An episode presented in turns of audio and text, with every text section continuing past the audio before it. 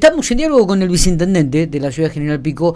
Lo, lo agarramos ahora, tenemos algunas temitas para charlar, digo, pero porque, claro, va a participar de la inauguración de la sede del IPAV y luego de la entrega de viviendas. Daniel López, viceintendente de la ciudad. ¿Cómo estamos, Dani? Buenos días. ¿Qué tal? Buen día, Miguel. Buen día, Matías y a todo el equipo de trabajo y, por supuesto, a toda la audiencia. ¿Todo tranquilo? ¿Todo bien? Vamos no a sé si está Alejandra, buen día Alejandra también. No está Alejandra, no, Alejandra es una de las chicas más pudientes, eh, es pudiente, ella tiene soma vacaciones. Nosotros... Ah, debe andar, sí. debe andar por, por lugares turísticos, no, imagino. Muy bien. Creo que sí iba a Alaska, si no me, que, me sí, equivoco. sí, no Pero sé, bueno, no sé. Sé, sé que se había este, eh, esquiando está, porque nos han mandado tres fotos ahí que está. eh, con- pero bueno. Con el gorrito. Con, todo. con todo. Pero Podría, bueno. haber, podría haber ido al oeste de La Pampa si quiere esquiar también. Sí, problema. acá en Sí, Chosmalal, es cierto. nieve, ¿no? Chosmalal. Este, ¿Eh? está, está Chosmalal. nevó bastante Al estos días. Bueno, Dani, eh, mucha actividad, digo, reuniones dentro del, del, del consejo.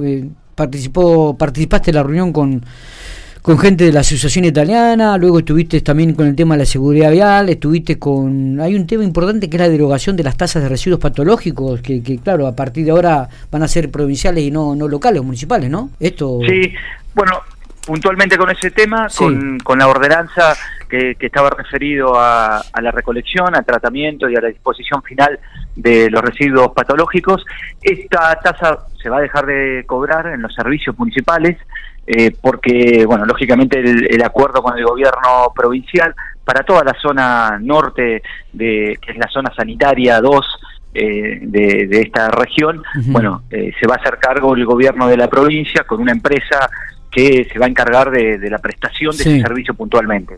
Con lo cual, eh, el municipio de General Pico, en ese aspecto, este, y con este, los residuos patológicos, eh, lo, lo va a dejar de hacer. Lo que sí está analizando, y esto lo, lo hablamos con, con Fernanda y con otros funcionarios, es este, otro tipo de residuos que tienen que ver con, con los geriátricos puntualmente, eh, pero bueno, eso, eh, si esa tasa continúa o si llega a haber algo especialmente, es para los comercios habilitados como geriátricos, no para la totalidad de este, los frentistas ni nada por el estilo. Pero bueno, esa, esta tasa va a dejar de estar, ingresó ya el proyecto de ordenanza junto eh, a otras solicitudes del, del Ejecutivo y de, y de la cooperativa local, así que estaremos, estamos ya analizando cada uno de estos expedientes para la próxima sesión que es final de este mes, así que bueno, estaremos abocados con funcionarios municipales, con referentes de Corpico también, eh, trabajando en ese sentido. Eh, Está bien, está bien. Eh, ¿Te reuniste con representantes de la Asociación Italiana? Eh, ¿Esto tiene que ver un poco con el Festival del Cine, eh, Daniel? Con el Festival de Cine, sí, en principio eh, era, bueno, dialogar cómo, cómo está la organización. La semana que viene ellos hacen una presentación eh, oficial, formal, creo que el, que el día martes a la mañana, del Festival de Cine en nuestra, en nuestra localidad. Pero bueno, puntualmente era también para, para un poco acompañar, apoyar eh, a toda la organización, a toda la logística que llevan adelante y cualquier tipo de, de necesidad que tengan y cómo, cómo está proyectada ya el- eh, este evento tan importante para, para nuestra ciudad y para nuestra provincia que comienza el 3 de agosto, una nueva edición. Eh, y que ya ha tomado este, un, un nivel muy importante puntualmente en lo, en lo que tiene que ver con lo cinematográfico, pero también eh, con, con lo educativo, porque eh, hay mm, siempre el intercambio con, con las escuelas, la posibilidad de las escuelas que vayan al cine Teatro Pico, Pico o al cine Gran Pampa a ver estas producciones este, nacionales, latinoamericanas, eh, que son de estrenos. Esto lo iban a intentar eh, de que en esta oportunidad sean estrenos, es decir, que eh, no sean eh, películas más allá de, de- de que eran nuevas, eh, pero que ya habían sido proyectadas en otros festivales, Ajá. sino que en este festival iban a tratar de priorizar aquellos estrenos que bueno que, que estén saliendo durante este momento eh, y que pueda ser pico eh, bueno un, un festival presentando eh, estas proyecciones que son que son que son nuevas.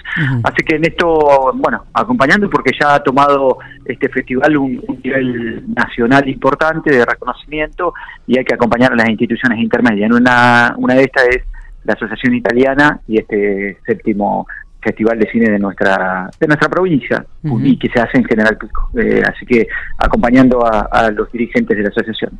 Eh, Daniel, estuvieron con representantes del Club Independiente por la donación del predio eh, que está ya pasando la 300, ¿no? ¿Cómo, qué, ¿Qué pasó con eso? ¿Cómo, ¿Cómo continúa ese tema? Bueno, eh, sí, estuvo en la Comisión 2 eh, el presidente de Independiente, Damián Brum, acompañado de, otros referentes del, del club, eh, en donde dieron detalles y explicaciones de cómo esto eh, había se había originado, es decir, con una donación de un particular a la institución y luego, este, bueno, por distintas razones y que tiene que ver con la, la normativa eh, local, que tiene que ver con eh, la ordenanza eh, del, plan de urbano, del código urbano de nuestra localidad, en donde cuando hay un loteo hay un 15% que es de, a disposición del municipio para distintas cuestiones. Se dividen en 5%, cada uno en, tres potenciales o construcciones o espacios verdes eh, o lo que decida el municipio. Y en este caso, bueno, era justo eh, las hectáreas que se habían donado el particular para eh, Independiente. Independiente continuó con sus actividades, continuó con la proyección de, distintas acciones en ese lugar, de hecho construyó también distintos, distintos espacios. lo que ocurre es que como, como eso pasó a ser parte del municipio, necesita la donación de ese inmueble. Así que lo que vino a ser independiente es eh, explicar el origen, digamos, y por qué están ahí, y por qué estuvieron ahí y, tienen proyectado continuar, y después las distintas actividades que van realizando, la cantidad de niños, niñas este, y adolescentes que van a, a ese predio, eh, y la justificación está porque entendemos que, los clubes, eh, no solamente independientes, todos los clubes de nuestra localidad trabajan y mucho eh, con un sentido social, deportivo, recreativo, comunitario y que en ese sector se está dando.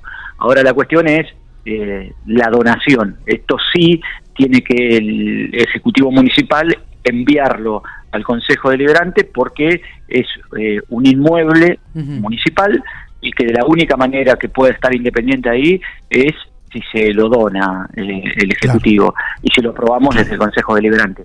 Si no, eh, no, o sea, si esta donación no se da por distintos criterios, por distintos posicionamientos, porque eh, hay concejales que no entienden que no y que eso debe ser para el municipio y debe construir eh, algún equipamiento municipal, oficina o debe eh, tener un espacio verde de la ciudad en ese sector. Si esto no, no progresa, esta donación, bueno, vuelve y queda a, disposición de la municipalidad, del Estado concretamente, Independiente no podría seguir.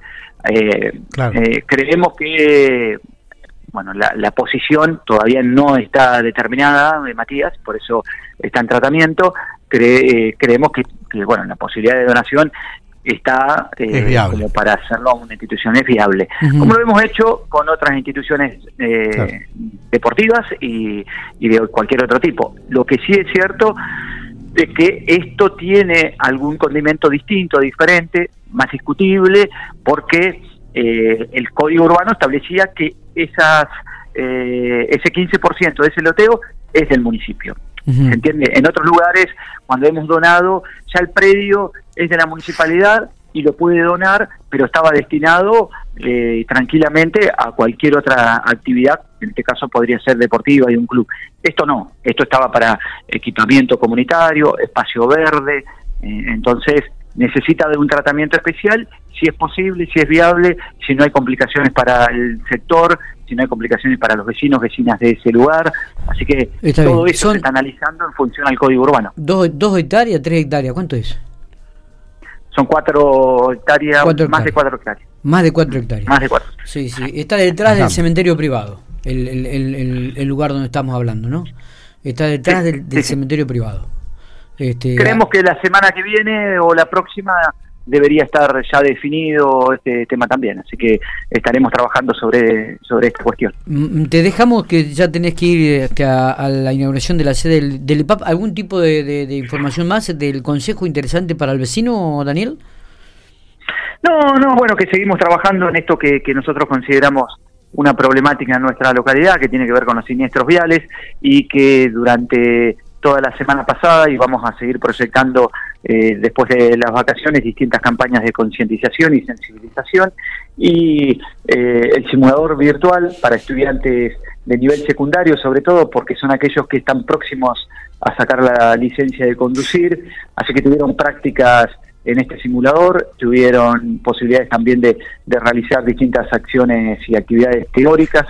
En esto, bueno, eh, entendemos que tenemos que seguir profundizando eh, las campañas de concientización y que todos tomemos justamente conciencia cuando estamos conduciendo un vehículo. Así que la conducción responsable es este, un eje de trabajo que venimos haciendo y llevando adelante desde la gestión y vamos a seguir en ese sentido con, con los jóvenes de nuestra ciudad eh, para que también puedan eh, estar educados en, este sentido, en, lo que tiene que ver con el tránsito y, la concientización vial, y también para que puedan educar a, sus familias, que ya los adultos conocemos las normas de tránsito, pero lamentablemente no las respetamos. Daniel, gracias por estos minutos, ¿eh? muy amable. gracias a vos, abrazo.